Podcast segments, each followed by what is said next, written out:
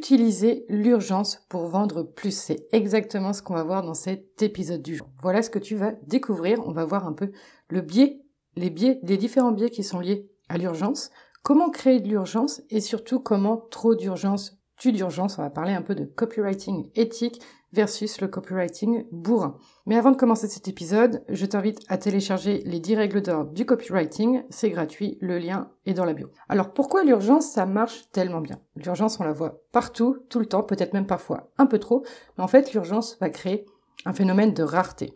Le fait qu'il y ait un début et une fin, ça va créer un produit qui est rare. C'est ne pas passer à côté de la bonne affaire. C'est un peu le côté c'est maintenant ou jamais. L'urgence va souvent aussi impliquer le biais du FOMO, donc le fear of missing out, la peur de passer à côté d'une bonne affaire, la peur de passer à côté de l'occasion. Alors comment créer cette urgence? Eh ben, je te l'ai dit un petit peu en intro, il faut qu'il y ait bien évidemment un début et une fin. C'est un peu comme les soldes, si tu avais des soldes et des promotions toute l'année, eh bien ça ne marcherait pas. Et spoiler alert, c'est ce qui s'est passé notamment dans l'industrie vestimentaire. Et ça ne marche pas parce que toute l'année, on a des promotions, on a euh, Internet maintenant pour pouvoir vendre et tout. Et du coup, les soldes, le chiffre d'affaires des soldes s'est complètement effondré.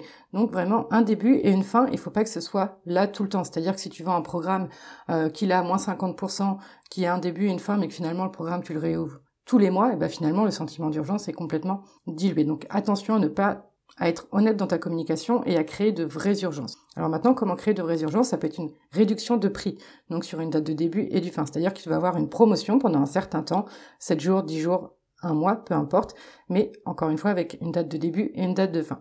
Tu peux également ajouter des bonus. Dire par exemple, eh bien, pour les trois premières personnes ou jusqu'à telle date, il y a tel bonus offert. Ça peut être également une ouverture et une fermeture de porte. Si tu euh, proposes un programme en ligne ou même des formations en ligne, eh bien, tes programmes, peu importe quels qu'ils soient, peuvent être accessibles uniquement, euh, les inscriptions peuvent être accessibles uniquement que 10 jours dans l'année ou 10 jours tous les 6 mois. Tu peux également limiter le nombre de personnes que tu souhaites accompagner. Alors là, ça va surtout marcher lors des accompagnements, des coachings en one-to-one ou même euh, si tu veux créer une synergie de groupe. Voilà, si tu te retrouves avec 100 personnes dans ton groupe, ça va peut-être pas être la même euh, ça va pas être le même accompagnement que, que si tu as 10 personnes. Donc le fait de limiter comme ça, bah, parce qu'on a tous que 24 heures dans une... et euh, faire 30 coachings par semaine, et bah, ça peut être très compliqué. Donc limiter le nombre de places. Ça peut être également proposer une facilité de paiement pendant une courte période ou à tant de personnes, en disant exceptionnellement, et ben voilà, jusqu'à telle date, je vous propose une facilité de paiement en x5, en x10, quelque chose que tu ne fais pas d'habitude. Donc il y a plusieurs façons de mettre en avant euh, cette urgence, euh, de la créer entre guillemets quelque part. Encore une fois, il faut que cette urgence soit vraie et il faut aussi la justifier.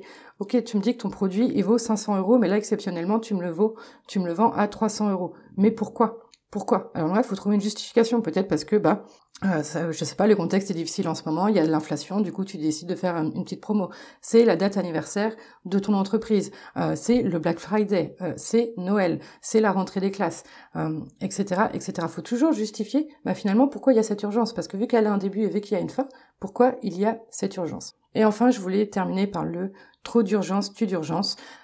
moi, je suis convaincue qu'il faut laisser le temps à nos prospects en face de faire le pour et le contre de est-ce qu'ils ont vraiment envie d'investir avec nous et chez nous et de leur laisser ce temps de réflexion, ce temps où ils vont pouvoir prendre leurs décisions tranquillement de leur côté afin qu'ils ne te demandent pas euh, un remboursement au bout d'une semaine parce que finalement ils auraient justement acheté sous le coup de je vais louper une opportunité, il faut que je l'achète maintenant sinon ça ne reviendra pas et tout et finalement être déçu. Et c'est typiquement le cas des closers quand tu as des closers au téléphone euh, qui te disent voilà si t'achètes faut acheter maintenant euh, parce que après eh ben c'est fois 100% le prix double etc et que là tu es là en mode avec ta carte bleue etc à courir partout pour chercher les codes.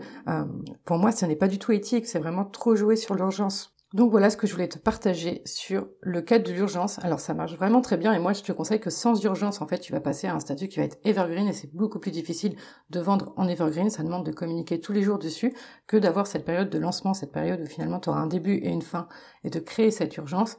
Eh bien ça va propulser ton nombre de ventes. Voilà, c'est tout pour aujourd'hui. Moi je te dis à demain